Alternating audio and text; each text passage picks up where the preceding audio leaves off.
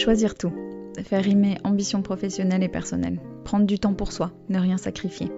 Bienvenue dans Les Équilibristes, le podcast qui invente de nouvelles façons d'intégrer toutes les facettes de la vie le plus sereinement possible pour œuvrer à l'égalité femmes-hommes dans les entreprises, les organisations et la société plus largement.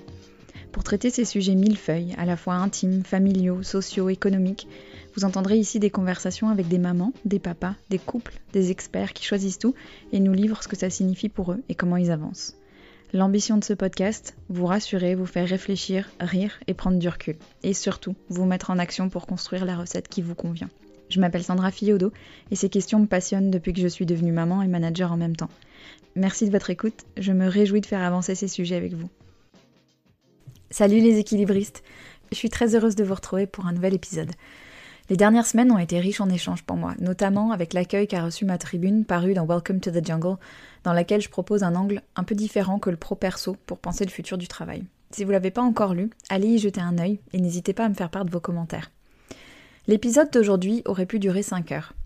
L'histoire de Franck Vogel que vous allez entendre est fascinante à plus d'un titre, du fait de la richesse de son parcours de vie. Franck est photojournaliste, spécialisé dans les sujets environnementaux, nature et autour du changement climatique. Une fois n'est pas coutume, nous avons beaucoup parlé du métier de Franck, de la mission dont il se sent investi en tant qu'invité et témoin privilégié dans des régions du monde peu connues, peu explorées. Nous avons parlé de son rôle de transmission dans son métier, mais aussi dans son rôle de père. Je vais tout de suite lui laisser la parole. J'ai été littéralement happée par ce qu'il racontait, j'aurais pu lui poser encore des milliers de questions sur ses voyages. Alors considérez cet épisode comme une invitation à découvrir son travail plus en profondeur et à soutenir sa mission de transmission dont il parle si bien. Très bonne écoute.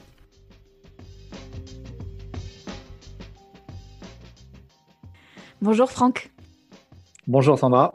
Merci beaucoup d'être là. Euh, je suis ravie de t'accueillir dans les équilibristes parce que j'admire vraiment beaucoup ton travail et, ta mission, plus globalement.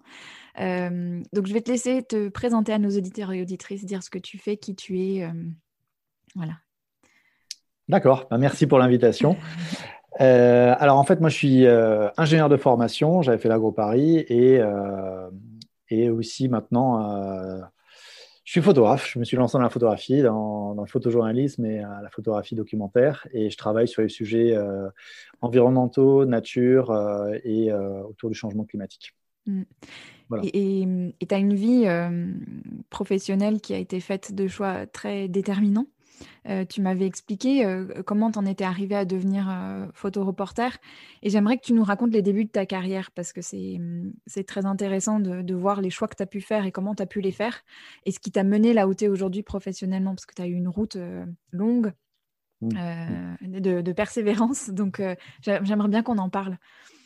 D'accord, d'accord. Alors, en fait, comme je te, comme je te disais, euh, je suis donc euh, ingénieur de formation, j'avais fait l'Agro Paris et, euh, et, après j'étais consultant chez Accenture moins d'un an. Mhm. donc à la défense en costard cravate, enfin voilà. Et, et, mais ça me convenait pas en fait, ça me convenait pas et, et je suis parti. En fait, j'ai décidé de partir pendant un an tout seul à l'aventure en Afrique, en Asie, en stop. Euh, alors, au début, je voulais euh, pas du tout faire un voyage en stop. Ça devait être un voyage un peu plus avec des transports que je, payais, enfin les bus, les, enfin voilà. J'allais dans les hôtels et enfin voilà, c'était ça mm. l'objectif. Mais j'avais trouvé des, partenaires pour partir. Enfin, mm-hmm. un peu de financement, c'est pas grand chose, mais quand même. J'avais euh, trouvé l'équivalent de 100 000 francs, 15 000 euros. Et il y a eu le 11 septembre 2001. Ah et j'ai quasiment tout perdu. Et donc, je me suis retrouvé avec 1500 euros pour un an. Ah je me suis dit, bah, comment je vais faire? Donc, il fallait que je trouve une solution. Et c'est comme ça que je me suis lancé dans stop. Et euh, au final, c'est la meilleure chose qui me soit arrivée, d'avoir perdu tout cet argent parce que euh, bah, ça m'a obligé de m'adapter, ça m'a obligé de m'ouvrir aux autres et à, et à vivre encore plus euh, enfin, pleinement l'aventure. Parce que j'étais vraiment, je savais le matin, je ne savais pas où j'allais dormir le soir. Moi, moi, j'avais pas de téléphone portable, j'avais pas de Google Maps, j'avais rien de tout ça. J'avais une carte, mm. je savais à peu près globalement, voilà. Mais euh, et je me laissais porter par les, les gens euh, qui me prenaient en stop. Et j'ai commencé en Afrique, en fait. Je suis arrivé euh, à Nairobi et, et après, bah, j'étais quatre mois en Afrique de l'Est, Kenya, Tanzanie, Rwanda. Et après, j'étais en Inde. J'ai pris l'avion pour aller en Inde. Donc, j'ai trois mois, un peu plus de trois mois en Inde. Et après, en Asie du Sud-Est. Thaïlande, Birmanie, Cambodge, Laos. Et ça m'a permis de, bah, de vivre une expérience très très forte. j'ai aller au-delà de mes peurs, aller au-delà de la honte, essayer de, de maîtriser ça. C'était vraiment mon début. Il fallait que je, que je me, comment dire, au début, je pensais que j'étais incapable de faire ce que je voulais faire. Et euh, je voulais mm. abandonner au bout du quatrième jour quand j'étais à Nairobi ah. parce que ah, euh, ah ouais, j'étais à deux doigts de reprendre un billet d'avion, rentrer parce que je n'étais pas capable. Mais euh, tout le monde avait, les amis, ils avaient entre guillemets parié que j'allais rentrer. certains avaient parié au bout d'une semaine, certains au bout d'un mois, au bout de deux mois, parce qu'avec 1500 euros, voilà. je ne savais pas avant de partir, mais, mais je savais que bon, voilà, ils croyaient pas trop que j'allais pouvoir le faire, quoi. Et, euh, et finalement, euh, la honte, donc j'avais, un peu peur parce que j'avais jamais fait de stop. J'avais, en plus, Nairobi, c'était très dangereux à l'époque. Maintenant, c'est, c'est plus le cas, mais avec les Street Boys, enfin, c'était vraiment compliqué. Et, euh, et, j'avais peur. Et finalement, au bout du quatrième jour, je voulais rentrer. Et là, je me suis dit, si je rentre maintenant, c'est la honte de ma vie. Quoi. Ah ouais. Et c'est ça qui m'a donné une énergie de dingue. Je me suis commencé à m'ouvrir euh, aux autres. Euh, j'ai commencé à parler avec le cuistot euh, de la guest house où j'étais, tout pas cher, dans un dortoir, enfin voilà. Et il m'a dit, va voir mes, mes, mes parents qui étaient à 200 km dans un petit village. Voilà. finalement, je ne suis jamais allé, j'ai jamais vu ses parents, mais je suis parti. Et j'ai rencontré d'autres personnes dans, le, dans, dans ce minibus. voilà. Et, et après, bah, tout s'est enchaîné. Après, tout s'est enchaîné. Après, le stop a commencé. Et voilà, j'étais chez les gens. Et, tu et tes, étapes, tu les décidais au fur et à mesure en fonction des rencontres, en fonction de ce que tu avais envie de découvrir à ce moment-là? Oui, ouais, je me laissais porter en fait complètement. Alors j'avais à peu près une ligne, mais euh, ça, je me laissais porter. Euh. Si je rencontrais quelqu'un qui me dit euh, Ah, mais je vais aller là, ça t'intéresse dans, la voiture ou dans le camion, enfin c'est principalement des camions, hein. mmh. bah, je dis Ah, ouais, pourquoi pas, allez, j'ai le temps. De toute façon, j'ai pas de rendez-vous Ouais. J'ai pas de rendez-vous, quoi. Pas de euh, rendez-vous, ouais. Non. Ouais. Et... Ça nous... ouais. Et, et, donc, tu avais décidé que ce serait un an. Comment comment s'est passé, euh, comment s'est passé le retour? Au bout d'un an, tu t'es dit je rentre. Comment ça s'est passé? Non, j'avais mon billet d'avion. En fait, j'avais un billet d'avion retour. Donc ça, c'était ça fixait une date de retour. Euh, mhm. de, j'avais le vol Bangkok-Paris. voilà. Donc il fallait que je sois à Bangkok. Et pareil, entre les zones, j'avais des vols qui étaient calés. Donc, en gros, j'avais mon billet de euh, Nairobi à Bombay, euh, mon billet Katmandou-Bangkok et Bangkok-Paris, à des dates que j'avais à, peu près euh, calées. Mhm. Et donc, il fallait que je sois à ces points de rendez-vous. Mhm. Et, entre-temps, bah, comme je faisais de la photo, c'était une passion. Enfin, c'est quelque chose que j'ai vraiment. c'est une passion depuis que je suis ado, mais comme ça, enfin, pas, pas plus que ça. Mhm. Et là, je me suis dit, c'est l'occasion. Euh, de faire un peu plus et euh, de, vraiment faire de la photographie. Et, c'était en diapositive à l'époque. Et euh, donc, il fallait que on m'envoie à des postes restantes des, mes pellicules et que je les renvoie parce que je ne pouvais pas avoir toutes les pellicules sur moi, ce n'était pas possible. Donc, je, soit je rencontrais des gens qui les ramenaient en France, qui faisaient confiance, qui, que des fois, voilà. et surtout, il fallait que euh, c'était ma, mère qui m'envoyait euh, en poste restante. J'avais donné des dates et donc moi je récupérais en poste restante euh, à Dar es Salaam, enfin dans les différents lieux que j'avais aussi calés à peu près.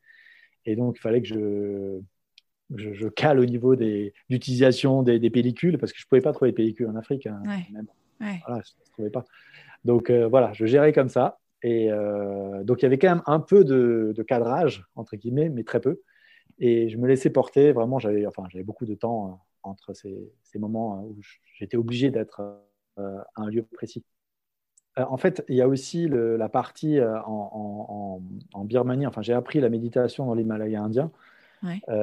Ça, c'était, j'avais envie d'apprendre ça. J'avais envie, donc j'ai un monastère dans, dans le Spiti, dans l'Himalaya indien, et j'ai appris les bases avec les moines, mais surtout avec un. C'était un Américain qui s'était converti au, bouddhisme et, et, ça faisait huit ans euh, qu'il habitait euh, là-bas et euh, donc voilà, il maîtrisait bien et surtout il pouvait me parler dans un anglais correct, quoi.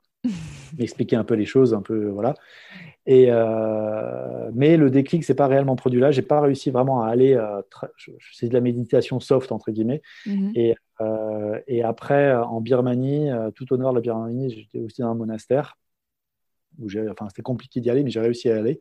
Et personne parlait anglais à part l'instituteur du village. Et là, bah, j'ai pu. Euh, en fait, le, moine supérieur m'a dit euh, on peut faire de la méditation ensemble si tu veux, on va, mais on va la faire à, ma façon, c'est-à-dire 4 heures par jour pendant une semaine.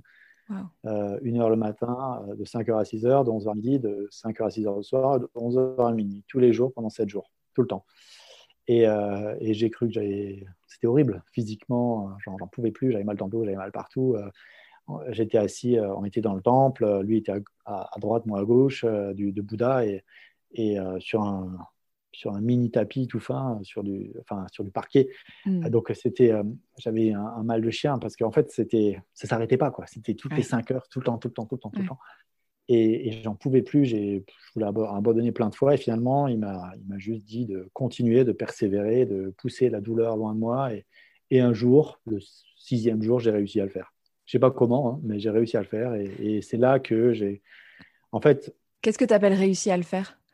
Réussir à me détacher, en fait, à me mm. détacher de, mon corps euh, physique, entre guillemets. C'est ah une sensation. Et après, à vraiment, à plus avoir la douleur, en fait. Parce que la méditation, c'est beaucoup de douleur. Et en fait, il faut réussir à la repousser et ne plus la sentir. Et, là, on arrive à aller au-delà. Et donc, euh, j'avais, je m'étais donné un objectif. Enfin, on m'avait dit qu'il fallait toujours un objectif en méditation. Et mon objectif, c'était de trouver ce que, ce que je devais, ce que j'avais à faire sur cette terre, en fait. C'est ma mm. mission. Euh, et, donc, c'est ce que je, chaque fois, j'essayais euh, de, de, trouver ça, mais il fallait arriver à un état où j'ai plus de douleur. Hmm. Et c'est très compliqué parce que j'avais de la douleur longtemps et ça, ça, a duré, c'était compliqué. Mais euh, au bout d'un moment, bah, le sixième jour, j'ai réussi à, à, supprimer cette douleur et au final, je me dis, oula, là j'y suis. Et donc, c'est ça qu'il faut que je cherche, c'est ça que je suis venu chercher. Et, et en final, j'ai fait un style de régression dans ma propre vie. J'ai revu tout. C'est une technique qu'on m'avait donnée de mhm. revoir tout. Et je suis allé très loin. Je suis allé jusqu'à mes trois ans, quand j'avais trois ans. Mhm. Et j'ai revu des choses bien, des choses, euh, des choses que j'ai faites bien, d'autres moins bien, d'autres. Enfin voilà. Et donc, j'étais totalement détaché de moi. Et je pouvais euh, me voir et me juger, juger les choses bien ou pas bien. Et c'est comme ça que euh, j'ai revu ma vie et ce que j'aimais, ce que j'aimais pas. Et je me suis rendu compte ce que j'aimais vraiment déjà, ce que j'aimais pas, c'était être consultant, être mm. ingénieur dans une entreprise classique. Ça me convenait pas du tout. Mm. Mais par contre, ce que j'aimais, en fait, c'était un peu, j'étais un peu déçu sur le coup. Hein. Je me dis tout ça pour ça. en fait, ce que j'aimais, c'était faire ce que j'étais en train de faire à ce moment-là. C'est-à-dire voyager, rencontrer l'autre. Euh, euh, et il y a une petite voix qui me dit, et faire de la photo. C'était très important aussi la photo. c'était quelque chose euh, vraiment, c'était une passion, mais je savais que c'était ça que je voulais faire aussi. Euh, et, une petite voix qui me disait si je pouvais en plus euh, être un, passeur, hmm. inspirer les gens, ça serait génial. Mais je ne savais pas du tout comment m'y prendre. Et, euh, et, voilà, donc c'était ça, mais je, savais que c'était ça que je voulais faire, ma mission. Et bah, ça a pris quelques années quand même, ça a mis cinq ans. mais, et après, progressivement, c'est venu, j'ai réussi à en vivre cinq ans après en fait. Mais c'était très compliqué au début. Et donc, donc tu as eu cette, euh, cette, cette, révélation en méditant. Et mm. peu de temps après, tu es rentré en France? Ouais, c'était en septembre 2002 exactement que j'ai eu la révélation et je suis rentré le 31 décembre 2002. Euh, et euh, voilà, donc début 2003, enfin voilà. Tu as commencé à, à, à, bah, essayé, tes photos. Ouais. Et comment ça s'est passé alors ces cinq ans? Bah, mal. au début, au début euh, personne, euh, enfin, tout le monde dit ouais, bon, j'étais allé voir les magazines et tout, mais mm. j'étais personne en fait. J'avais aucune expérience, je connaissais personne. J'allais taper aux portes un peu comme ça, mm. mais c'était vraiment euh, résultat proche de zéro quoi. Mm. non, non, c'est pas des reportages, c'est pas un truc, c'est pas fini, c'est des photos de voyage, belles photos, mais bon, qu'est-ce qu'on va faire de ça? Donc, moi, je n'avais pas forcément construit des sujets des... complètement. Enfin, voilà. Et donc, j'avais pas d'expérience. J'y connaissais rien. Et donc, bah, j'étais au RMI, en fait. Au début, mm. euh, j'avais même essayé de commencer à chercher un, travail avec les anciens de, l'agro pour euh, voir. Mais je me suis vite rendu compte que c'était pas la bonne solution. Il fallait que je persévère. Il fallait que j'essaye mm. de faire des choses. Et que, voilà. Donc, j'étais au RMI euh, au début. Et donc, c'était un peu compliqué. Et puis, en bref, c'était mm. vraiment dans une chambre de 6 mètres carrés. Enfin, c'était pas cool. Mais euh, voilà, et à un moment, j'ai fait, j'ai développé un concept de luminaire photo. Mm-hmm. C'était pour montrer mes photos comme en diapositive, enfin des grandes diapositives. Maintenant, aujourd'hui, c'est très courant, c'est du backlighting, du rétroéclairage. Mais à l'époque, ça n'existait pas. C'était tout, tout, euh, voilà. Et j'avais développé ce concept de luminaire pour montrer mes photos de manière des grandes, comme des grandes diapositives. Génial, ouais. Et au début, ça marchait pas des masses non plus. J'étais dans une, dans une couveuse d'entreprise, de jeunes entrepreneurs. Enfin voilà, j'ai essayé et ça marchait moyen. Jusqu'au jour euh, où euh, bon, il y a une boutique design dans le Marais qui était, qui, ça plaisait. Mhm. Et le vrai déclic, euh, ça s'est produit avec Potel et Chabot, qui m'a qui fait confiance, qui a compris l'intérêt. Et donc j'ai fait la déco du pavillon d'Arménonville, où ils accueillaient tous leurs meilleurs clients une fois par an pendant deux jours. Et, mhm. Et suite à ça, bah, il y a eu Moitié Chandon qui m'a contacté, qui a trouvé ah ça génial, et euh, un événement à Londres, et après, il y a eu un contrat mondial avec Van Cleef Arpels. Enfin, voilà, il y a eu des gros. Je travaillais que avec les marques de luxe. Et, euh, et, ça a vraiment bien fonctionné. Enfin, bien fonctionné, je travaillais à peu près trois mois par an. Et mhm. j'ai essayé de faire des sujets, euh, donc ce que, ce que, enfin sur les lampes, je travaillais trois mois par an. Ça me suffisait pour payer mon loyer, pour et pour faire mes voyages, faire des choses, quoi, essayer de faire des, des reportages. Et, et c'est comme ça que euh, j'ai financé le sujet sur les, sur les, les en fait, les premiers échos du monde. Euh, c'était un, un, homme que j'avais rencontré en Tanzanie qui m'en a parlé en 2006. Donc, il je l'avais rencontré pendant le stop en 2002 et il m'en a parlé. Euh, j'étais resté en lien avec lui quatre ans après. Et il m'a dit J'ai entendu parler de ça, ça pourrait être intéressant pour toi, peut-être essaie de creuser. donc, c'est comme ça que je, je suis allé que j'ai rencontré, euh, que je suis rentré en contact avec les Bichneuil par Internet au début, par avec un Bichneuil, parce qu'il n'y avait rien sur eux. Mais oui. Mais oui. Et raconte-nous, alors, parce que ce reportage sur les Bichneuil, c'est ça qui a, qui a lancé vraiment ta carrière et ton, mm. ton lien avec Géo et tout.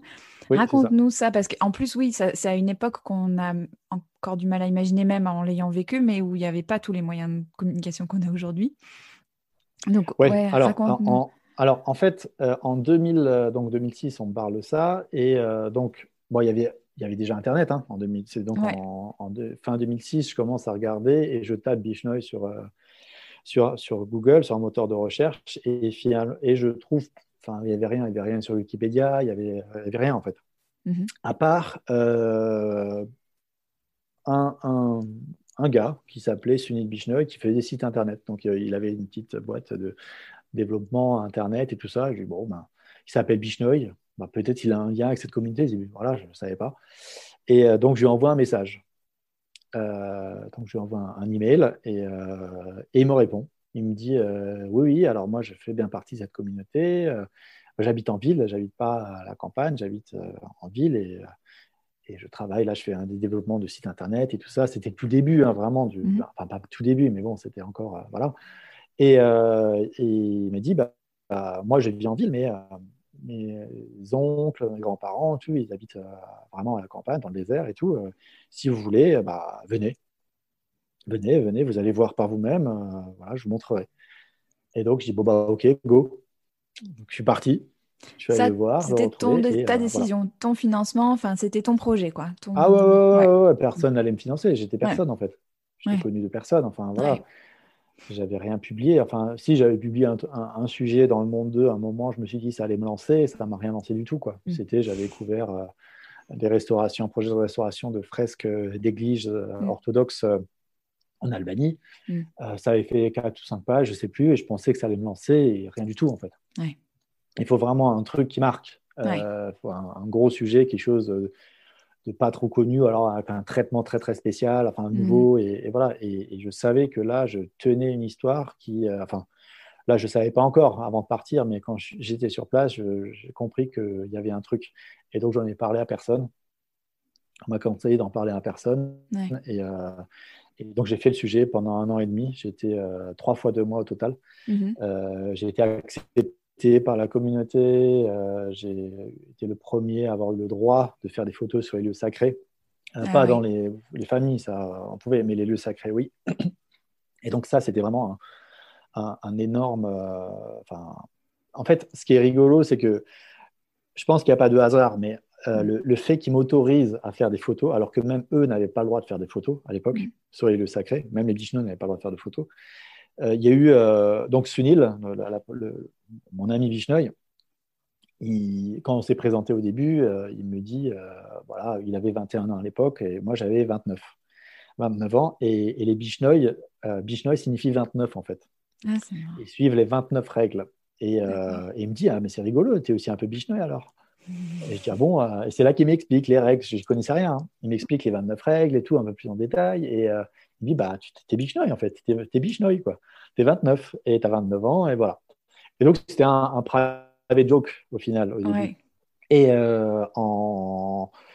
quand on est allé quelques, c'était deux semaines après, donc je, vois sa famille et tout ça dans le désert et tout, et donc je, me rends compte que bah, vivent vraiment, il y a des animaux sauvages qui vivent près d'eux. Enfin, c'est assez impressionnant quand même de voir ça c'est très, euh, c'est très beau, c'est très euh, voilà.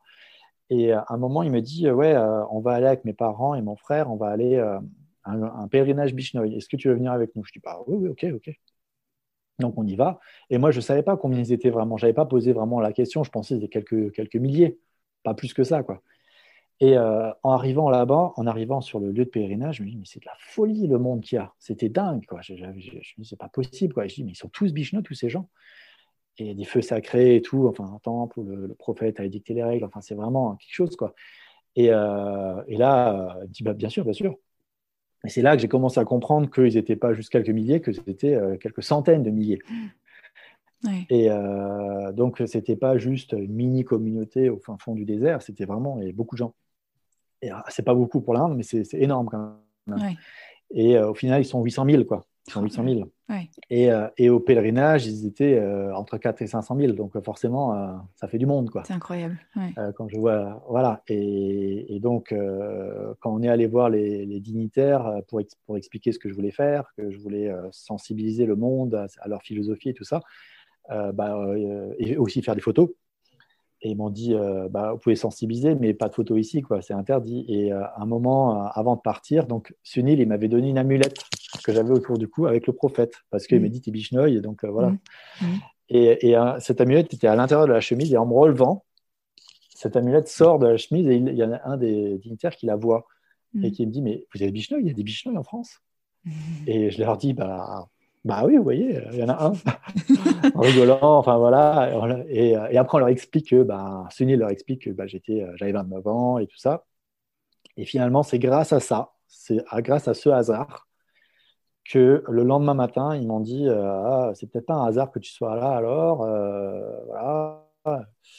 Nous, on ne peut pas prendre, on n'est pas assez nombreux, il faut qu'on se réunisse tous pour décider si euh, on va t'autoriser ou pas. Nous, on peut pas prendre la décision seul, bah, on va se réunir cette nuit et, et, demain matin, on te dira.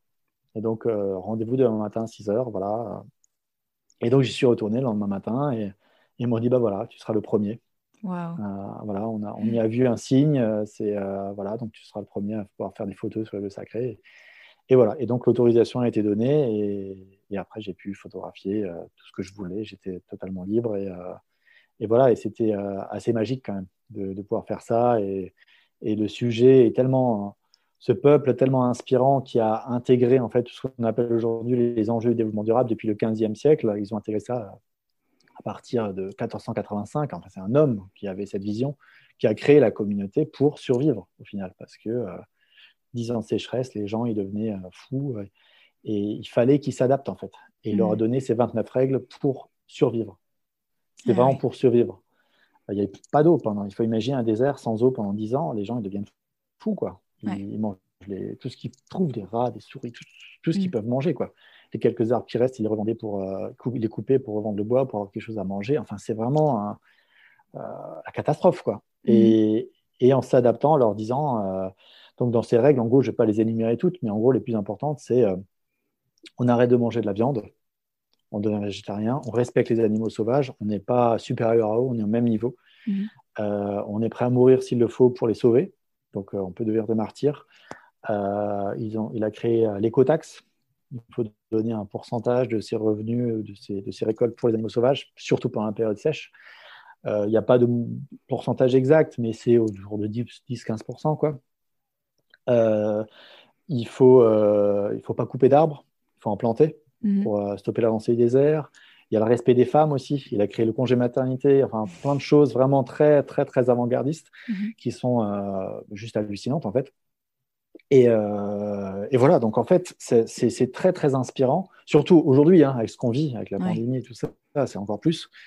Bah, j'ai écrit une conférence là-dessus pour les entreprises euh, autour de l'adaptation au changement avec l'exemple des Bichnoi, ça s'appelle Réveiller le Bichnoi qui sommeille en vous. Mm. C'est vraiment adapté, je fais des parallèles et voilà, et, et, et ça fonctionne vraiment bien. Et c'est quelque chose qui inspire en fait, parce que mm. c'est quelque chose de très positif.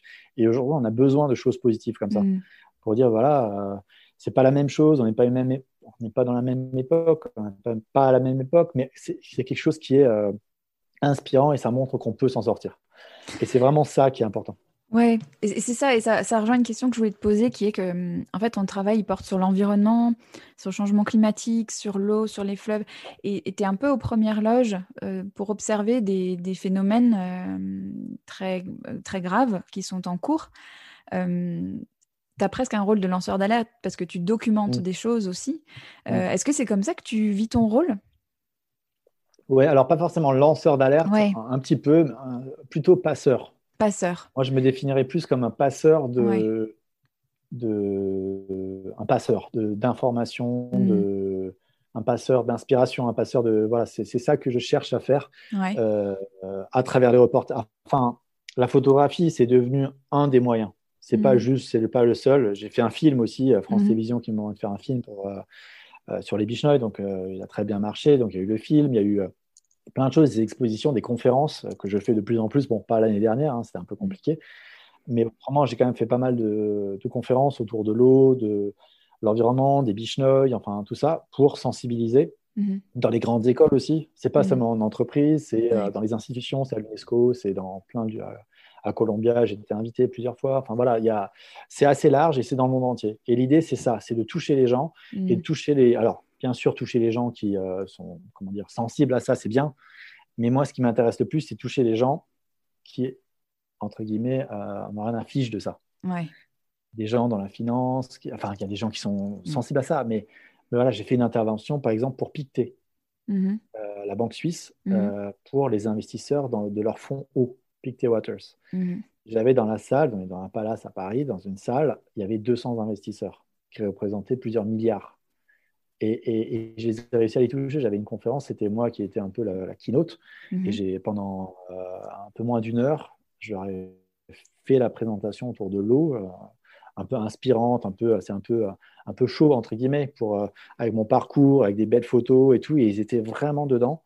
Et le, directeur général m'a dit c'est, génial, ils n'ont pas lâché. quoi. En général, il y en a qui, qui lâchent, ils sont sur leur portable mhm. et tout. Ils étaient à fond les gens étaient derrière. Et surtout, ce qui était très intéressant, c'est que pendant la conférence, euh, bah, les gens sont venus me voir après, ils m'ont dit, euh, certains ont acheté le livre pendant la conférence sur Amazon, quoi, sur leur ah portable. Ah c'est génial quand même. Il y en a euh, au moins 6 ou 7 sur, sur 200, c'est pas mal, qui ont acheté le livre pendant la conférence. Et, après, Pictet en a acheté beaucoup pour les offrir aussi. Mais, mais, mais voilà, enfin, c'est. Et, et, là, je trouve que j'ai un rôle, entre guillemets je peux vraiment toucher les gens qui ont un, réel pouvoir pour faire changer un peu les choses. Mm. Et, euh, et, aussi les, étudiants. Ça, c'est mm-hmm. super important aussi. Mm-hmm. Les étudiants de, bah, de grandes écoles, c'est vraiment les futurs décideurs de demain. Il y a une fondation qui a financé euh, toute une série de conférences que j'ai faites pour les grandes écoles. C'était gratuit, donc pour les, élèves, hein, pour, les, pour les, grandes écoles. Et, c'était financé, j'étais payé moi par une fondation pour faire la fondation Iris. Euh, et, voilà, donc ça, c'est super important aussi de toucher les gens et les, jeunes qui auront des, pouvoirs décisionnaires et qui pourront vraiment changer. Ils auront les manettes et c'est ça qui est important. C'est ça qui est important, oui. Je, voulais qu'on parle un peu de ce terme d'équilibriste parce que je trouve que. Enfin, je sais. D'ailleurs, je ne sais pas comment il résonne avec toi. Ça, te parle, ce terme d'équilibriste? Oui, oui, oui. Bah, en fait, euh, il y, y, a un équilibre. En fait, moi, dans ma vie perso et pro, euh, il faut forcément toujours euh, équilibrer. Mm. Euh, quand je suis en reportage au fin fond de l'Inde ou en Afrique ou n'importe, on peut être des fois amené à se dire, enfin, il y a des gens, et beaucoup de gens me, posent la question, comment tu fais pour revenir après avoir passé cinq semaines, un mois, deux mois ou plus dans une zone, et après revenir ici et tu vois la, bêtise des fois, les, des grèves pour des bêtises en mm. France. Enfin, en France, c'est quand même le pays des râleurs, on, gueule tout le temps, et, mm ça, ça m'insupporte de, voir. Euh, des fois, c'est justifié, mais, mais souvent, c'est vraiment ridicule. Surtout les revendications qui sont derrière, c'est tellement ridicule. Mm. Et quand je reviens de. Je, vis avec un peuple où, euh, certains sont très très pauvres et, qui ont des gros gros problèmes. Nous, en France, franchement, on n'a pas vraiment à se plaindre. Mm. Euh, même si on peut améliorer, bien sûr, mais Mais en fait, comment j'arrive à, équilibrer Exactement. Au, fond de moi? Et, au, final, je leur dis toujours que je me mets dans une bulle, en fait. Parce que mhm. si je, ramène tout ce que j'ai vécu là-bas, je pense que voilà, je, je deviendrai fou en France. Oui avec la bêtise des, gens qui n'ont rien vu et qui se permettent de juger tout et n'importe quoi et, et, de se plaindre pour tout et n'importe quoi. Euh, donc au final, vraiment, je sais que ici c'est comme ça. Donc je suis en France, bah, je suis en France, je mhm. sais, c'est ma bulle, je suis mhm. là. Euh, et quand je suis ailleurs, bah, hop, et j'emmène pas forcément, euh, j'emmène des choses, bien sûr, de la France que, que j'ai, voilà. Mais je vais pas me mettre, ah ouais, non, mais franchement, euh, là, l'eau, c'est pas possible. Là, on peut pas boire l'eau du robinet, c'est juste pas mm. possible. Ah, mm. non, c'est pas possible parce que, ah, c'est pas propre. Là, franchement, les draps mm. sont pas propres. Enfin, des choses comme ça. Et, donc, il faut vraiment se mettre dans le contexte et se dire, bah, voilà, moi, je vis comme là-bas. Et quand je suis en France, je vis comme en France. Enfin, voilà. Et c'est super important de séparer les. C'est vraiment deux bulles. Et si on fait pas ça, ben, on est perdu. Tous ceux qui ont vécu en Inde pendant euh, plusieurs mois et qui sont complètement paumés en revenant en France, il y en a plein. Hein. Euh, et, pas seulement en France, dans plein d'autres pays, qui étaient en Inde ou d'autres pays, ils reviennent, ils sont perdus, ils ne mm. savent plus quoi faire. Euh, et ah, ils font dans les trucs mystiques, ils vont, voilà, mais ils s'intègrent plus du tout à la société française. Et donc là, ça ne va pas non plus. Il y a un gros problème. Et, peut-être que c'est à côté de la plaque ce que je dis, mais est-ce que c'est la méditation qui t'aide à faire ça? Tu continues de pratiquer? Parce que pour arriver à scinder comme ça, qu'est-ce qui t'aide à, arriver à, séparer les choses, à faire ces bulles? Bah, En fait, c'est juste, euh, je le dis à mon esprit. Enfin, je, je médite pas. Non, non, je médite pas. Non, c'est une décision, tout simplement. Quand je suis là-bas, je suis là-bas. Quand je suis ici, je suis ici. Et c'est juste ça, en fait. Je me le dis et et il ne faut pas imaginer euh, faire changer les choses comme ça, euh, euh, reprendre des, modèles indiens, les appliquer ici. Enfin, c'est une autre société, c'est autre chose. Ou, là, je parle de l'Inde, mais ça peut être ailleurs. Hein. voilà, il faut pas. C'est pour ça souvent les beaucoup d'ONG font n'importe quoi parce qu'elles veulent transposer. Et pour moi, beaucoup d'ONG, enfin la majorité, 99% hein, des ONG, elles font n'importe quoi. Elles veulent juste se donner bonne conscience. Les gens qui les créent, souvent, c'est pour donner bonne conscience et euh, veulent aider son prochain. Mais souvent, elles n'aident pas. Elles font juste l'inverse parce qu'elles imposent, il faut absolument faire une école là, il faut faire ça, il faut que les enfants aillent de 8h à 17h euh, à l'école. Et donc, c'est par des familles. Ça va pas. Moi, j'ai vu des, horreurs à cause de, cette école, euh, surtout les, les ONG très catholiques ou protestantes, enfin très, voilà, qui veulent, euh, qui sont très religieuses, qui sont très voilà, et euh, elles sont à côté de la plaque. Au Ladakh, elles ont fait des horreurs quoi. Les, enfants ne savent plus euh, cultiver, ils savent plus rien faire parce qu'on les a complètement quittés. Les, parents, ok, ils sont à l'école, très bien, mais bah, souvent les parents ont besoin d'aide un peu parce qu'ils n'ont pas, voilà, donc ils sont plus là. Donc les parents se, galèrent plus dans, les champs parce qu'une personne de plus peut vraiment aider. Euh, et, les enfants, après, leur modèle, bah, à l'école, des fois, on leur dit euh, Ah, bah, c'est trouver un travail. C'est pas travailler dans les champs. Pas ça. Euh, travailler leur terre. Non, c'est pas ça. Et donc, au final, qu'est-ce que ça donne à la DAC? Allez, bah, ça devient. Il y, a des, y a des immeubles en béton qui sont construits et, ils s'entassent là-dedans pour essayer de trouver un travail. et parce que trouver un travail, gagner de l'argent, enfin, c'est ça, parce qu'ils n'ont pas forcément d'argent, mais ils vivent très bien. Et donc, il y a l'argent qui est venu. Euh, le fait de posséder des choses et le fait de posséder un appartement ou, autre. Et en fait, ça a tout détruit. C'est horrible de voir ça. Et moi, je l'ai vu quoi, quand j'y étais en 2000, 2002. Euh, là. Et ça m'a vraiment choqué. J'étais là, mais c'est pas possible. Et je pense que c'est peut-être ça qui m'a fait un, choc. Il faut vraiment séparer, pas faire n'importe quoi. On peut aider, les... mais pas en imposant nos modèles à nous. Il faut vraiment écouter, les écouter. quoi. Écoutez, ce que tu partages là, ça me fait penser à, une anecdote, euh, mais très intéressante, de Seth Godin. Tu connais Seth Godin, tu sais, qui est un, penseur du marketing américain, mais le vrai marketing, pas le marketing euh, euh, qui fait du blabla pour vendre. Uh-huh. et il racontait une expérience en Inde où ils avaient été dans, des, dans, des, villages pour, permettre aux, Indiens qui vieillissaient d'avoir accès à des lunettes de vue pour qu'ils uh-huh. puissent voir et et il expliquait qu'en arrivant avec leur mentalité euh, d'occidental aisé, qui a le choix et qui, et qui valorise le choix en permanence, il les avait complètement euh, tétanisés en leur proposant trois paires de lunettes différentes, alors que enfin, cette notion de choix n'avait aucun sens pour eux. Ils essayaient des lunettes, ils voyaient bien, ça suffisait, mmh, ils mmh. étaient prêts à payer. Et là, euh, cette, cette, organisation arrivait et disait Ça vous convient? Ok, bah vous avez le choix entre trois couleurs de lunettes, qu'est-ce que vous préférez? Et ça n'avait aucun sens quoi. et du coup cette notion d'empathie et de et de pas calquer son modèle, de pas imposer son modèle et, sa façon de raisonner en fait euh, à, des gens qui raisonnent totalement différemment quoi. Ouais, ouais. Il y a une facette de ta vie dont on n'a pas parlé mais dont, on va parler, euh, c'est ton rôle de papa. Tu es, le papa de Ambre qui a 4 ans. Euh, et qui est franco-chinoise, puisque ton épouse est, chinoise. À quel moment de vos vies, ton épouse et toi, Ambre est arrivée? Alors, elle est arrivée euh, bon, il y a donc 4 ans. Euh, on était, comment dire, on était, ça faisait un an qu'on était ensemble et on a décidé d'avoir cette petite fille, enfin un enfant. Et mmh. moi, j'étais à la base pas forcément, motivé pour avoir un enfant et finalement bah, c'était la bonne personne et euh, voilà et, voilà et finalement j'ai décidé de, de, le faire. Et, euh, et euh, elle est arrivée ma femme était galeriste à ce moment-là.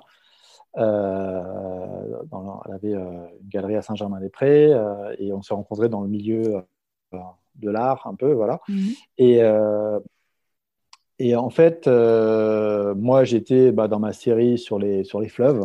Euh, j'étais en mhm. train de, travailler dessus. Euh, et, ce qui est très rigolo, c'est que le premier livre sur la, enfin le, premier tome avec les quatre premiers fleuves, j'ai fait une série donc qui s'appelle Fleuve frontières sur, sur l'eau et les fleuves transfrontaliers. Et j'étais arrivé à la moitié. En fait, j'avais fait les quatre premiers et le premier livre sortait chez la Martinière. Mhm. Et, et, le livre est, est sorti un peu avant euh, l'arrivée de Ambre. Donc en fait, j'ai eu deux bébés, quoi. T'as eu deux bébés, oui. un mois d'intervalle, quoi. Le bébé, le, le, gros livre, et, euh, et, Ambre qui est arrivé euh, un mois après. Et, et voilà, donc c'était c'était à ce moment-là. Il y avait mm. des expos, tout ça. J'étais à Singapour, à Colombia. Enfin, ça, ça, marchait bien. Enfin, il y avait beaucoup de. ça fonctionnait vraiment bien. Et donc, on était dans une dynamique très positive. Enfin, tout, voilà. Et. Mm. Et voilà, donc elle est arrivée et euh, bah, on savait qu'il fallait s'adapter. Hein. Mm. Euh, et, donc, euh, bah, les premières choses. Bah, après, il y, a un point quand même qui est important c'est quand elle est arrivée, la, tradition chinoise veut qu'il y a un accompagnement de la mère ou d'une personne experte, mm-hmm. entre guillemets. Ça s'appelle Yue en, en chinois. Et, et, en fait, pendant un mois, au moins, c'est un ou deux mois, nous on l'a eu un mois, donc, euh, la, mère de ma femme est décédée, donc euh, c'est euh, la, tante qui a envoyé une, professionnelle de Chine. elle est venue à Paris avec nous pendant un mois et elle s'est occupée à la sortie de, de l'hôpital mhm. bah, de Ambre bah, complètement en fait. son, sa mission c'était de s'en occuper. Qu'elle enfin, en Chine, il y a des critères. Enfin, il fallait, faut qu'ils aient des, crânes bien ronds. Donc, voilà, mhm. c'est des expertes. De, de, elles font que ça, en fait, c'est leur boulot. Ouais. Et, euh, mais par contre, moi, j'étais. Non, on ne pouvait pas la toucher, la petite. Quasiment pas. Ah alors, pas donner de bain, alors qu'on avait appris un petit peu à l'hôpital. Mm-hmm. Mais euh, pas donner de bain, ma femme, voilà, on n'avait pas le droit quand elle était là, parce qu'en fait, de peur que quelque chose lui arrive, et donc ce serait la faute de la professionnelle. Et, euh, donc, c'était assez compliqué, quoi. donc, moi, j'étais. Enfin, c'était. donc, elle, donnait, elle, elle, elle gavait ma femme, elle faisait des repas, euh, des trucs euh, bien spécifiques pour qu'elle euh, ait du lait. Enfin voilà, il fallait, il y a une technique, enfin c'est un truc un peu d'engraissement pour que après, enfin bref, normalement pendant cette période, ils ont même pas, normalement les femmes n'ont pas le droit de se laver du tout. Ah ouais. Ah ouais, pas le droit de sortir du ah. tout de l'appartement. C'est horrible. Mmh. et mmh. enfin moi je trouve ça horrible. Et, mmh. finalement on a réussi à sortir une fois parce qu'elle surveillait. Hein, interdiction de voilà donc elle, est sortie une fois machin c'était pendant ce mois ma femme, moi je sortais, hein. moi je faisais des courses et j'allais au, au, supermarché chinois euh, deux ou trois fois par semaine acheter les, tout ce que je devais acheter, son machin, parce que c'était, euh, voilà, la cuisine tout le temps. Enfin bon, ouais, c'était euh, mm. spécial. Et, et, ma femme s'est retrouvée à juste nourrir, donner le sein. Et on va le réveiller parce que la, la, petite dormait pas avec nous non plus. Hein. Elle dormait avec. Ah ouais. Oh, ça devait être violent. Mm. Ah ouais, ouais c'est violent. C'est spécial. Hein. C'est vraiment spécial. Et euh, donc bon, ça m'a ça, ça, fait un choc. Ça a aussi fait un choc à, ma femme. Mm. Mais euh, donc au début, c'était vraiment bizarre. Et, mm. après, bah, quand elle est repartie, bah, il fallait quand même gérer quoi. Mais oui. Pas évident. Comment vous avez trouvé vos marques? C'est chaud, c'est chaud, c'est chaud. Ah bah Vraiment compliqué. parce qu'on avait du jour au lendemain, et plus d'aide. En Chine, ils ont toujours la famille qui, est là. C'est très, mhm. voilà. Donc, eux, ils ont toujours quelqu'un. Ils ont toujours des bras pour aider, pour machin. Et là, euh, bah, nous, euh, personne. Zéro, quoi. Et, donc là, c'était euh, assez violent, pas simple du tout à gérer. Et donc, la première année, bah, c'était un peu compliqué, quoi. Faut, faut, faut l'avouer. Et après, bah, quand je commençais à repartir, à faire des reportages, bon, j'en faisais pas, j'en fais pas non plus des, tonnes. Hein comme c'est mes mhm. sujets, euh, c'est moi qui propose. Euh, et après, les magazines suivent ou, pas. Mais euh, voilà, la série sur l'eau était lancée. Donc, on, chaque fois. Donc, il fallait que je fasse au moins un gros sujet par an. donc, j'en ai fait un aussi quand, dans l'année de naissance. Hein, j'avais fait le, c'est quoi? J'avais fait le Mekong cette année-là, mhm. en 2016. Et après, alors, voilà, et quelques autres plus petits sujets. Mais euh, voilà, donc en gros, j'essaie de partir pas trop longtemps. Mais j'ai quand même dû partir. Le Mekong, on ne peut pas le faire comme ça. Je peux pas faire. J'allais pas partir trois mois. Donc j'ai réussi mm. à le caler sur, en cinq semaines. À faire euh, cinq semaines, c'est très peu au final pour euh, un fleuve comme ça, qui est long, plein de pays. Enfin voilà. Mais j'ai réussi à le faire et il faut optimiser les choses pour ne pas être parti trop longtemps non plus. Parce qu'après, c'est pareil, c'est compliqué. Quoi. Pour ma femme, j'ai tout tout seul. Non, non, non, non. Mm. Et donc, euh, on s'est réadapté comme ça. Et, euh, et, euh, et, ma femme, elle a, elle, a, elle, a, arrêté la galerie parce que, pareil, c'était pas possible de gérer tout. Et, et, voilà, donc, elle était toujours agent d'artiste. voilà, mais c'est vrai que c'était un peu compliqué mm. cette année-là. elle donnait des cours aussi. elle est enseignante aussi en histoire de l'art et, mm. et, elle finit, elle est en train de travailler sur finir sa thèse là actuellement, elle est en train de la finir. Ah oui. Euh, voilà. Et elle enseigne toujours euh, aussi euh, pour des cours en ligne pour des instituts en Chine aussi, en France, mais aussi en Chine, en chinois. Donc là, quand elle a des élèves, c'est enfin des élèves, c'est à la 1000 personnes quoi, en visio. Enfin voilà, c'est des cours avec 1000 élèves quoi, c'est assez marrant. Et bah, des professionnels là, c'est voilà, mais c'est c'est marrant quoi. Ouais. Voilà. Et là, on est en train de monter une activité ensemble en fait. Oui. Si, voilà.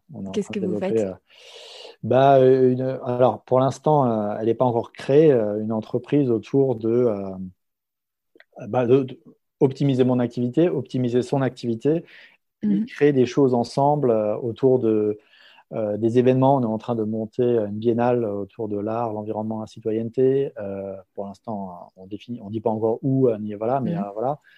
Euh, développer. Enfin, on a, on a plein, plein d'idées, plein, de projets, euh, euh, utiliser de nouvelles technologies, utiliser plein de choses pour passer des messages, pour sensibiliser de manière différente. des formations aussi, faire des formations pour, pour des professionnels et des non-professionnels. Enfin, on a plein, plein, entre la France et la Chine, mhm. des activités comme elle a un très gros réseau aussi en Chine. Donc, voilà. Euh, donc tout ça, euh, l'idée est venue pendant le confinement, enfin un peu avant même, euh, et, après ça s'est un peu affiné. Et, là, on attend que ça reprenne un peu ici pour vraiment créer la structure, la, société. Et, voilà, mais, mais tout est en, place. Enfin, il n'y a plus qu'à plus qu'à faire. Et on, nous, on continue à développer nos activités actuellement, mais la structure, elle se créera dès que tout va vraiment pouvoir, quand elle va pouvoir retourner en Chine. Euh, et euh, qu'on puisse euh, lancer tout ça et que ce soit validé par la ville on est actuellement. Donc, voilà. On suivra tout ça sur, ton, sur tes, tes, sites et tout ça. Comment tu parles de, de, ton métier à Ambre? Comment tu lui racontes ce que tu fais? bah, elle sait que je fais de la photo. Elle, euh, moi, mm. je l'ai. Euh, et en fait, pendant le confinement, le, premier confinement, on, a été euh, encore plus proches, en fait, parce qu'avant, bon, je lui expliquais un petit peu, mais elle était encore petite. Après, quand elle a mm. commencé à avoir trois ans, elle commence à comprendre un petit peu. Elle sait mm. que je fais de la photo, elle sait que voilà. Et, pendant le confinement, on a, on a créé, parce qu'on était avec elle, tous les trois, dans un appartement, donc c'était un peu compliqué. 24 heures sur 24 pendant mm. deux mois, c'était vraiment complexe. Et donc, faire des activités, tout ça, bon, c'est bien, mais à un moment, on n'a pas réussi à on pouvait pas travailler professionnellement, on n'avait pas d'activité et en plus travailler c'était impossible en fait, on n'a pas vraiment réussi. À part pendant les siestes un petit peu, mais c'était vraiment compliqué. Et on a décidé, enfin c'est ma femme qui a eu l'idée de créer, euh, de faire des petites vidéos. Au début pour s'occuper de, nos vies en fait, essayer de faire une vidéo par jour. Et euh, au début c'était très basique hein, parce que j'ai jamais fait ça et voilà. Et finalement, ben, ça s'est développé, on s'est tenu à le faire et, et euh, j'ai progressé en montage, dans la façon de faire, dans le, storytelling, enfin tout ça. Et, euh, et ça s'est progressivement. Alors, on a créé une chaîne YouTube, c'est ZAF in Paris. C'est ZAF, mhm. c'est nos prénoms en fait, Ziki, Ambre, Franck et in Paris. Voilà. Il y a une chaîne YouTube, il n'y a pas beaucoup d'abonnés pour le moment, mais par contre, elle a créé la, sur une plateforme chinoise, Weibo, et là, ça a vraiment bien, bien pris. Et surtout, ça nous a permis de, de créer un lien tous les trois, de faire des choses. Et, euh, et, maintenant, enfin, elle est contente, même des fois, si ça l'embête qu'on la filme un peu, voilà, mais elle est contente de se revoir, de revoir, euh, parce que ça, ça, reste de, des archives. Elle est super contente de revoir, de se revoir quand il y a un an, enfin maintenant c'est il y a un mhm. an, quoi, de, comme on voit les progressions, et là on fait plus une vidéo par jour, hein, bien sûr, mais euh, on, en, on, en, fait une, une, par semaine, une toutes les deux semaines, enfin voilà. Et, euh, et, sur le réseau euh, chinois, ça a vraiment pris. Il y a, on est devenu influenceur en fait en, l'espace de, neuf mois. Et euh, là, on, on, va devenir influenceur pour, pour le Centre Pompidou. Pour, enfin, c'est officiel. Enfin, donc, on va faire mmh. des, des, petites vidéos avec nous dans les, dans, dans les musées, à Paris Musée aussi, à Fondation Cartier, donc sur, en Chine, en fait, sur le réseau chinois. Et, mhm. ça, et ça progresse en fait. Vraiment, euh, c'est devenu très intéressant et, euh, et ça permet d'avoir une réelle plateforme et euh, de pouvoir s'exprimer et de toucher pas mal de gens, de plus en plus de gens. Ça, la communauté grandit de plus en plus. Et on parle d'histoire de l'art, de l'art, du parenting, de, voilà. Et en Chine, ils sont très intéressés par tout ça. Parce que c'est français, les enfants. Parce que... Ouais, d'accord. Alors, accompagnement des enfants, parce que c'est français aussi. Euh, le fait que soit qu'on soit métis, enfin qu'on soit mixte, couple mixte, mhm. ça, ça intéresse. Mhm. Euh, euh, et, voilà, enfin, tout ça, il y a, après, il y a même un, comment dire, un, business model, pas forcément avec les sans Pompidou, mais avec après des, marques qui, pourraient nous voir, et ça peut être une source de revenus réelle. Mhm. voilà, pour autour de, l'art. Et on a, un on a une, réelle, euh, une réelle plateforme pour diffuser. Mhm. Et, mhm. Euh, et, aussi, en même temps, bah, il y a des marques qui voudraient, euh, voilà, des institutions ou d'autres qui veulent qu'on parle d'eux. Bah, après, voilà, quoi. Une fois qu'on a une crédibilité, voilà, il y a un business model possible. Et c'est là que c'est intéressant aussi. C'est pas jusqu'à présent, on gagne rien du tout avec ça, mais là, ça, ça va finir par générer des, des revenus. Donc, c'est aussi une des activités de, de notre entreprise qu'on va faire. Quoi. Super intéressant. Et en fait, dans, tout ce que tu racontes là, et notamment par rapport à Ambre, il y a, je trouve qu'il y a une grosse notion de transmission, mais même au-delà de Ambre, dans, ton, ta façon de te décrire comme passeur et tout. Euh, il y a une vidéo euh, de Géo où tu parles de ta relation, qui, te filme avec Ambre et où tu parles de ta relation avec les Bichnoy. Oui, tu lui expliques. moi, ça m'a mis les larmes aux yeux. C'était très émouvant de, voir cette transmission-là. Qu'est-ce que tu veux lui transmettre Qu'est-ce que vous, ta femme et toi, vous voulez lui transmettre à Ambre? Bah, on veut lui transmettre euh, déjà euh, de, En fait, c'est pas que on, si on veut lui transmettre des choses, mais en, fait, on, l'accompagne. On ne veut pas lui dire il faut que tu fasses ça, ça, ça, ça, ça. On veut lui faire comprendre, en fait, en nous regardant, parce qu'on sert de modèle, les parents servent de modèle. Donc, euh, comment on se comporte Déjà, juste des petits détails de la vie de tous les jours prendre un petit apéro, euh, bah, ça fait plaisir. enfin, Des rituels, créer des rituels. Des rituels, voilà. Euh, on a beaucoup de livres, enfin voilà, tout, tout ça, les, les livres, euh, voilà. Elle, on n'a pas de télévision, donc on ne regarde pas la télé. on regarde bien sûr des petites vidéos de temps en temps sur l'ordinateur, mais, mais voilà, mais, mais on n'a pas de télé, donc il n'y a pas de. Voilà. Et, et, elle, et, elle, sait que bah, il faut qu'elle s'occupe autrement. Et on lui donne des fois des choses à faire. Et pas, elle est encore petite, c'est pas évident. Elle, voilà, elle, a besoin de, nous souvent, mais voilà, l'idée c'est ça. Et, et on lui explique que l'eau, c'est Enfin, moi, forcément, hein, je dis, ne faut pas laisser couler trop longtemps le bain, faut pas laisser couler trop longtemps la douche, fais attention, je lui explique. Euh, je lui montre des photos. Quand je reviens de reportage, je lui montre des photos. Euh, bah, c'est euh, une des premières à voir, alors je montre pas tout, hein, mais à voir des, photos. Et je lui explique un peu des mm. choses. maintenant, elle comprend un peu plus. là, les vidéos, bah, en fait, c'est une vidéo que j'ai faite avec Ambre, que j'ai repris. Enfin, il y en a plusieurs parce qu'il trouvait ça super mignon aussi.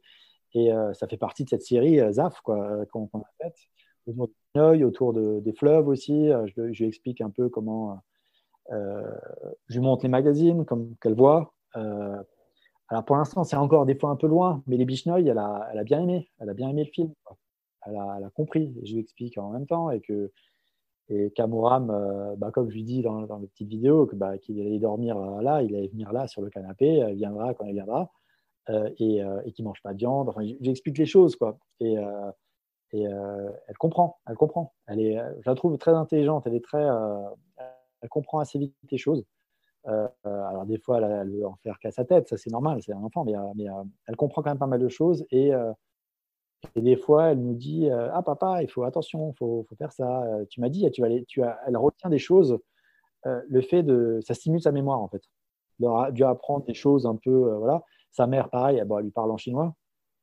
donc, pour l'instant, elle ne parle pas encore chinois. Elle comprend le chinois, mais elle ne parle pas encore. Euh, voilà, parce qu'elle est dans un environnement quand même francophone, quoi.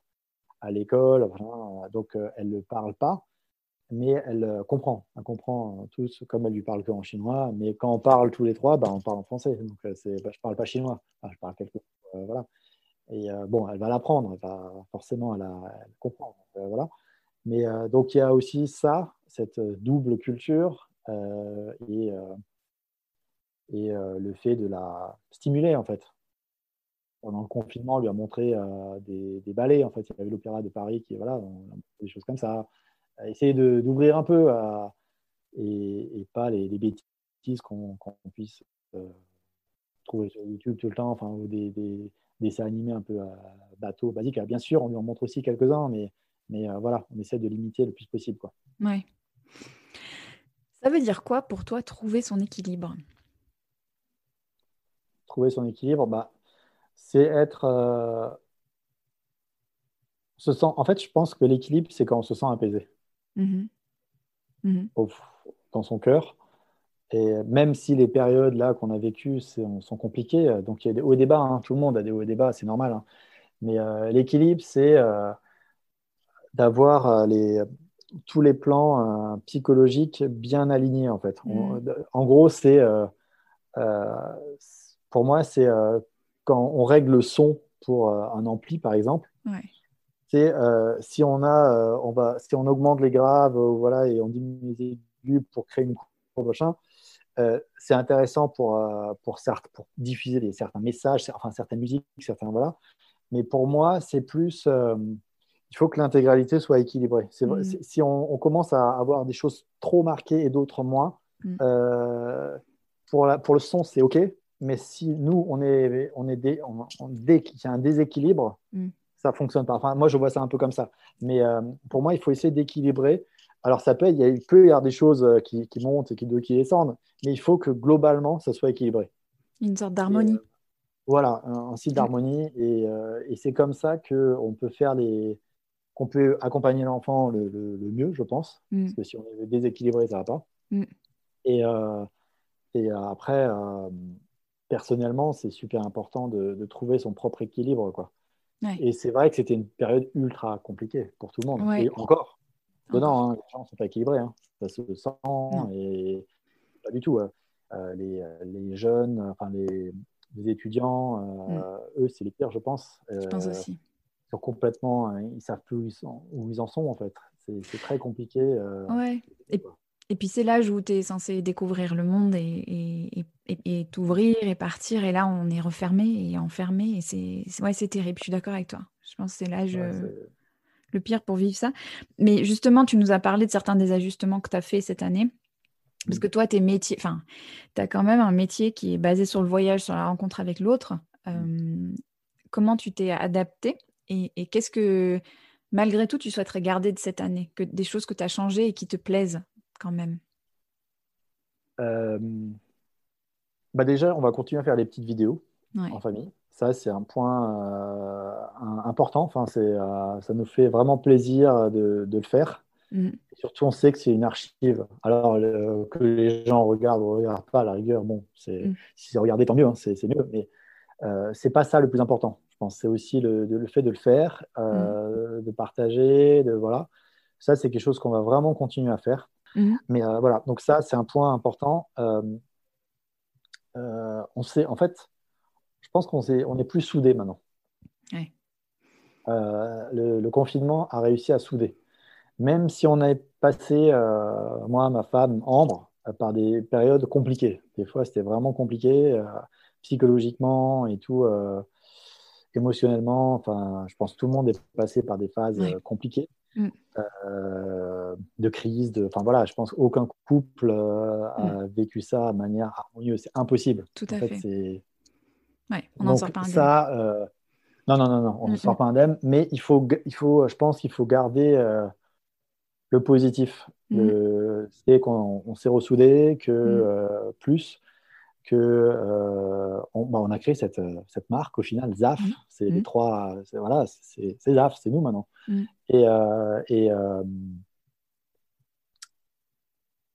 et, et voilà. Et, après, bon, c'est vrai qu'on n'avait pas trop le choix. Moi, j'ai pas pu, j'ai pas voyagé en fait pendant. Ouais, mais oui. J'ai pas, quitté la France du tout. j'ai fait aucun reportage. Comment tu l'as vécu ça? Ah, ça, c'est dur, quoi. C'est dur, c'est dur. Ça, c'est dur. Psychologiquement, c'est pas simple, mais je savais que j'avais pas le choix. Je pouvais pas, voilà.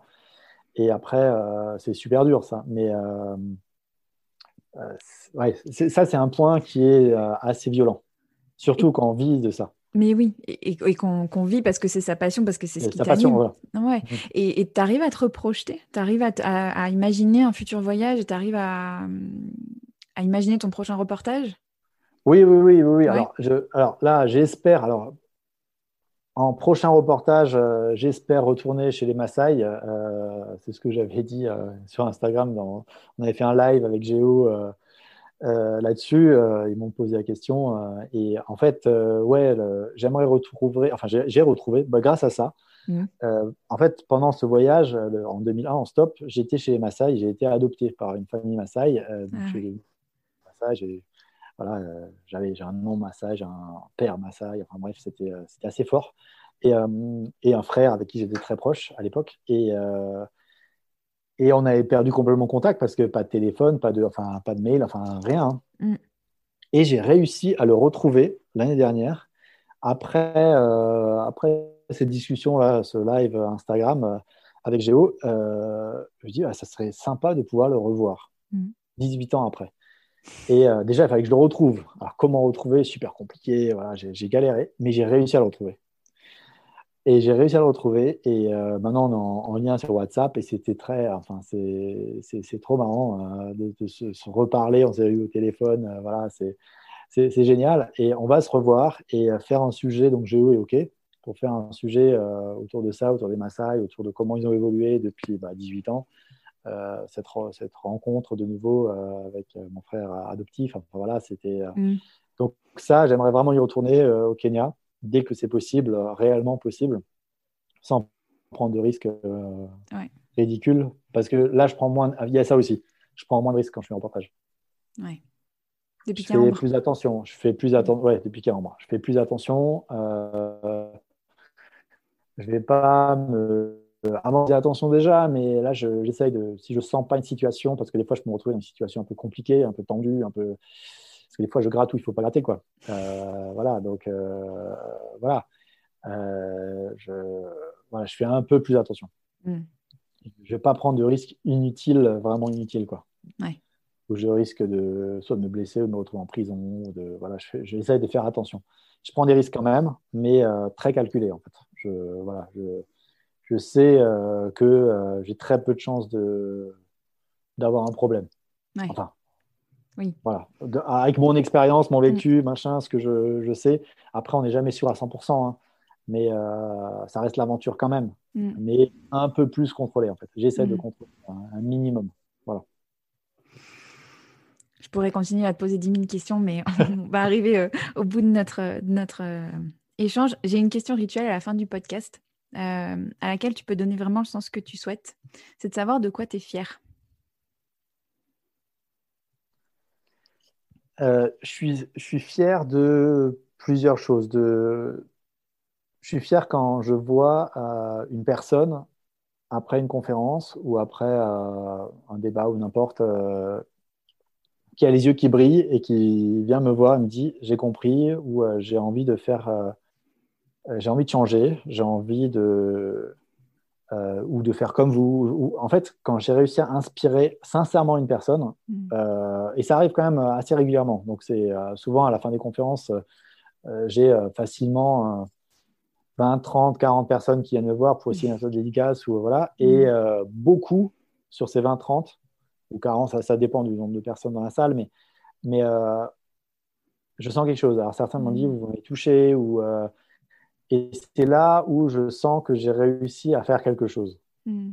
Et euh, pour Ambre, pareil, c'est réussir à, lui transmettre ses valeurs, euh, euh, d'inspirer les gens en fait. J'aimerais, alors je ne vais pas lui dire il faut que tu fasses ça, hein, mais si elle arrive à faire ça, elle, déjà là, elle est, elle est plutôt, elle est plutôt forte, elle est très sociable, elle est très, voilà, elle sait, aller, enfin, elle sait je ne vais pas utiliser le mot manipuler, mais elle sait euh, voilà, arriver à ses fins. Enfin, voilà. Elle est très futée là-dessus, elle est très, très futée.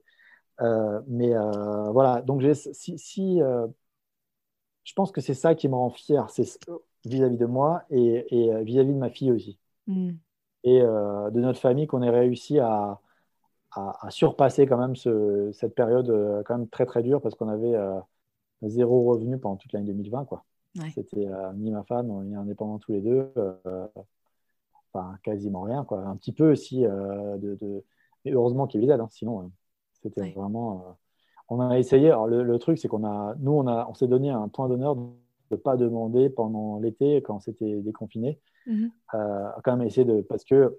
Il y a ça aussi, le fait de, demander, de, de, de, dire OK, on a besoin de l'aide, machin, ça tue les gens aussi. Mm. Et nous, on a, mm. pendant plusieurs mois, 4, 5 mois, même alors qu'on n'avait pas forcément de revenus.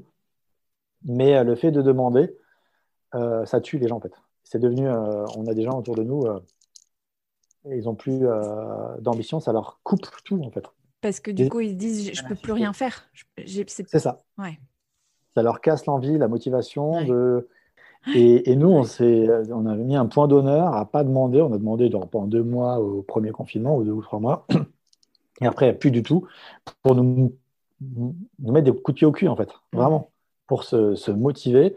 On a même euh, pris un, bureau, parce qu'en fait, euh, là, on loue euh, un, espace, enfin un bureau, pour, pour faire le séparer, en fait, la maison, parce que tous les trois à la maison, même tous les deux, c'est devenu invivable d'être tout le temps à la maison. C'est impossible. Oui, c'est vachement intéressant ça parce que justement cette année a, montré à la fois la porosité. Euh, tu vois, quand on parle pro perso, euh, ça n'a aucun sens mm. parce que euh, la vie c'est la vie. Il n'y a pas la vie pro d'un côté, la vie perso de mm, mm, l'autre. Néanmoins, on a besoin de barrières, on a besoin de séparer les choses et de pouvoir se nourrir dans des, dans des bulles ou dans des, des endroits qui sont un peu hermétiques et qui, qui font vivre quoi. Autrement, enfin qui nourrissent. Je vois bien ce que tu veux dire. Ouais. Et ouais, c'est important de faire, de créer ces, mm. bulles. C'est comme ces bulles en fait. Comme tes bulles, ouais. c'est la même chose. C'est les mm. bulles euh, pro perso, pro, enfin voilà, créer des bulles. Il faut vraiment un peu séparer. Euh, voilà, je pense que mm. c'est, je pense une des clés, c'est créer des bulles et, euh, et, se mettre dans la bulle dans laquelle on est et, pas et intervertir les bulles, surtout pas parce que là c'est la fin de tout quoi. Et donc il faut vraiment se, en fait il faut être rigoureux et se, être strict avec soi-même. Parce que si on ne l'est pas, on, est vite parti. Quoi. Ouais, je suis d'accord. Il y a une amie qui parlait de discipline douce. J'aime bien cette idée-là, tu sais, d'être de, d'être euh, sans que ce soit rigide, mais euh, que, ça cadre les choses. Ouais, mm. ouais, c'est ça. Il faut, euh, Et là, le fait d'avoir le bureau, bah, ça, vraiment, ça, ça crée ça. C'est tout bête. Hein. Non, ça, ça, fait un coût financier. vraiment, on n'aurait pas besoin de ça là. Mais mm. au final, ça génère des choses. Grâce à ça, on est à plus de 1000 euros par mois à sortir alors qu'on ne génère pas, pas énorme. mais bon, j'ai quand même des droits d'auteur, des expos, mm. des trucs qui, tournent, qui ont tourné un peu. Il y a eu un moment, il y a une Très bien, hein, ça fait quelques rentrées. Des, des, il y a des géos, géo Espagne, géo Finlande, géo Italie, mm. géo je sais plus quoi, qui ont acheté, qui ont tout est tombé en décembre, donc tant mieux. Donc, je ne vais pas mm. demander. Là, j'ai eu plein de, rentrées, enfin plein. Voilà. Et euh, ça fait des, rentrées d'argent euh, agréables. Et là, je, développe un peu plus le côté corporate, ce qu'il fallait que je développe ça. Mais j'ai pas trop les réseaux. Mais bon, là, tout doucement, ça commence à venir. Là, j'ai des, photos pour, euh, pour deux entreprises. Là, j'ai normalement pour un grand groupe, ça devrait se faire aussi, si tout se passe bien, sur 2021, enfin toute une série. donc, c'est il y a ça aussi, et euh, que je faisais pas, j'avais pas le temps de faire ça, j'avais pas besoin non plus de faire des photos corporate. Mais là, euh, je trouve ça quand même assez intéressant parce que euh, donner son œil pour une entreprise, essayer de, créer quelque chose, c'est super intéressant. donc là, je le, fais, ça me, ça me plaît bien. En fait, voilà, je vais pas arrêter de faire d'autres reportages hein, avec Géo et autres par les matchs, mais, mais ça, c'est quand même intéressant. Et surtout, ça permet de d'être à l'aise financièrement. Quoi. Mm. Ouais, c'est ça. C'est ça. Et puis, et, euh, puis ton rôle de passeur, il prend aussi tout son sens euh, dans ce contexte-là. quoi. Comme tu disais tout à l'heure, euh, aller à l'origine de là où des décisions sont prises et, mm. et mm. agir sur ça. quoi. Et faire des conférences dans les entreprises. Ça, c'était quelque chose que j'ai vraiment trouvé super intéressant parce que ça, ça permet de changer, de décaler les, déplacer les lignes un peu. Des décideurs et des managers et des. voilà, ils sont alors, je ne dis pas que je touche tout le monde, mais euh, si je touche, euh, même si c'est que 5 ou 10% d'une salle de 100 personnes, bah, c'est déjà ça de gagner. Quoi. Mm. Et si c'est les bonnes personnes qui mm. sont vraiment moteurs, des directeurs RSE, des, PDG, des, voilà, pas forcément de très gros groupes, hein, mais ça peut vraiment changer les choses. Quoi. Et, ça crée une dynamique différente. Mm. Bah, on te souhaite de, plein de succès là-dedans et on, va suivre avec grand intérêt tout ce qui se passe pour toi. Je mettrai tout un tas de liens parce qu'il y a tellement de choses à découvrir de ton travail. Euh, on mettra tout ça dans les, notes de l'épisode. Merci infiniment, Franck, pour ton bah, temps et ton partage. Et puis, euh, et puis à bientôt. À bientôt. Merci beaucoup. Merci infiniment, Franck, pour ton témoignage et pour tout ce que tu nous offres à travers ton travail essentiel. Et merci beaucoup à Lucille Paul Chevance qui a eu la bonne idée de nous présenter. Pour retrouver le travail de Franck, rendez-vous sur son site www.franckvogel.com, f r e. Vous êtes nombreux et nombreuses à avoir découvert le podcast récemment, notamment grâce à la tribune dans Welcome to the Jungle. Alors je vous souhaite la bienvenue. Si vous avez des questions, des suggestions, des idées, n'hésitez pas à m'écrire à leséquilibristes en un mot, sans accent, at gmail.com. J'écris chaque mercredi une lettre, numéro d'équilibriste, dans laquelle je partage anecdotes, ressources, réflexions sur les sujets qui nous intéressent ici. Pour vous abonner, rendez-vous sur mon site www.leséquilibristes.com et promis, c'est pas un spam. C'est un moyen privilégié de garder le contact avec vous. Vous pouvez vous désabonner à tout moment, mais les lecteurs et les lectrices m'écrivent plutôt pour me dire que c'est une des seules newsletters qu'ils ont encore envie de lire. Vous pouvez aussi me retrouver sur Instagram, leséquilibristes podcast avec des underscores entre chaque mot, donc le tiré du 8. Et si vous aimez ce que vous entendez, votre soutien est vraiment précieux. En 3 minutes chrono, vous pouvez laisser un commentaire et un avis 5 étoiles sur Apple Podcast. Ça permet à d'autres de découvrir le podcast, ça m'encourage beaucoup et ça me permet de savoir ce qui vous plaît. Tout le monde y gagne. Alors je compte sur vous, merci beaucoup. Pensez à vous abonner sur votre plateforme d'écoute préférée, comme ça les prochains épisodes se téléchargent automatiquement dès qu'ils paraissent. Je vous donne rendez-vous dans deux semaines pour le prochain épisode et d'ici là, prenez bien soin de vous.